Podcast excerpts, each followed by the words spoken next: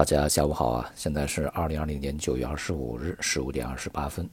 今天这个国内市场呢，相对啊表现比较稳定一些，指数呢涨跌互现，基本上平盘吧。不过呢，从行业板块以及个股上看呢，这个一个是啊跌多涨少，另外一个呃具体的板块和个股其实大多啊跌幅还是不小的，并且呢成交量也是再度急剧萎缩，沪深两市加起来呢只有五千多亿，不到六千亿啊。上一个十月一呢，大概最低的时候啊，到过三千多亿啊，不知道这一次呢，在节前这个成交低迷程度会是一个什么状况啊？那么创业板呢，在今天也是一千七百多亿，比它峰值的三千三百多亿啊，这个基本上是啊将近腰斩。今天地产板块呢，毫无意外的下跌啊，这个恒大近段时间一些传言呢，对市场的影响还是不小的。其实呢，这两年整个政策的方向是没有变啊。对于地产的调控以及对于这个整个地产行业的融资，都是在一方面是紧还有，另外一方面是压。所以呢，一个大型的地产公司它迟迟呢无法通过重组上市，也是一个比较正常的事情啊。现在不鼓励你像科创板的这个注册制啊啊，原则上是不对地产行业开放的。那么现在地产行业想上市呢，其实是挺难的一件事情。这也就是啊所谓的这个金融资源被过分挤占，需要从地产里面去抽离啊，进入实体经济的一个大的方向。所以呢，在前段时间啊，所谓配置一些低估值的顺周期板块，尤其是金融地产啊，是一个非常好的策略。这个逻辑呢，基本上也是被证伪的啊。债市呢，在今天也是小跌，整体上呢，处在一个中期筑底的过程中。富士罗素呢宣布啊，在十月份呢将把中国的国债也纳入它的指数篮子啊，这样一来呢，中国的这个债券市场的开放啊，它的步伐会进一步加快啊，同时当然也会带来一些长期的资金进入，尤其呢现在啊，中国国债的这个收益率啊，在全球是主要国家里面最高啊，这样的话呢也会。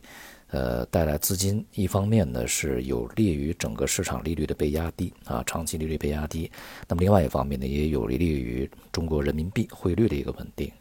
当然呢，外资有进就会有出啊。当出现这个经济的波动或者说通胀上升的时候呢，债券被抛售啊，也是一个顺理成章的正常现象啊。那么在这个过程中啊，怎么来？这个控制啊，资金的大进大出，对国内的这些资本市场啊，无论是债市还是股市引起的巨大波动呢，就是一个啊，从监管层面的啊，呃，比较深入啊，也比较大的课题。不过我们现在整个的容量还是有的啊，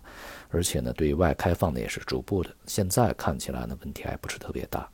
而且呢，对于未来的几年的方向来看，是有利于中国的金融体系啊，有利于中国的金融资产和市场的。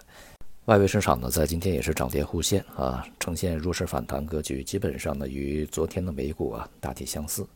这样的一个震荡整理呢，与前一段时间的它的下跌呢啊相比的，就是相对温和的多。那么也就是说呢，它属于一个正常的市场啊这个调节范畴。我们昨天讲呢，当前的这个市场波动，它属于系统性啊，因为它无论是从市场层面是内外部都同时展开，同时在资产方面也是啊这个股市啊商品同步运行。那么今天的这个大宗商品呢，也是涨跌互现，基本上也是一个弱势反弹格局。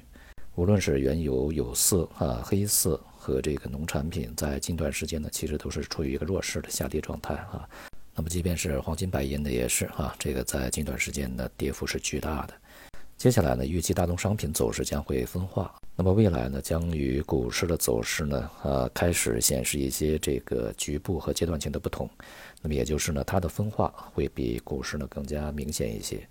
部分品种呢，在超跌以后啊，有望获得一些支撑呢，展开一些稳固的反弹整理。而有一些品种啊，当然前期还保持比较坚挺的，或者是高价的啊，这些资产呢，反而它会有一个比较大的下跌。这是在商品里面。对于股市方面呢，当前比较大的风险在于未来一两周啊波动率的一个快速上升。由于我们这个国内的 A 股呢，距离它的长假啊只有三个交易日吧，应该。那么接下来呢，会有五个交易日啊，外围交易的时候呢，我们是停止交易的。而问题在于呢，现在这个中国 A 股啊，与外部市场的相关性是非常高的啊。那么在这个阶段呢，外围市场的波动率上升，呃，这个可能性比较大。无论在股市、商品还是外汇市场里面，都有可能是这样。在当前呃全球市场呢出现调整的这一个状态里面，那么所以啊，提前做好避险准备是相对需要做的一个工作吧，必要性比较高啊。当然呢，这个波动性上升啊，也有可能是上涨啊。如果喜欢赌博，那么当然可以赌一赌。不过呢，这种这个概率啊相对小一点，也就是如果对这样的一个可能性去下注的话，那么相对来讲啊，赌的是一个小概率，风险和收益呢不是特别匹配啊。总体而言呢，市场在调整，而且呢，我们在前面啊反复说的几个问题，第一个是否会存在一个科技熊，第二个啊调整是否会演化成为趋势的逆转。第三个啊，之前所流行的一些逻辑呢，是否被一一证伪？这些都是需要我们来去进一步观察和需要留心的。好，今天就到这里，谢谢大家。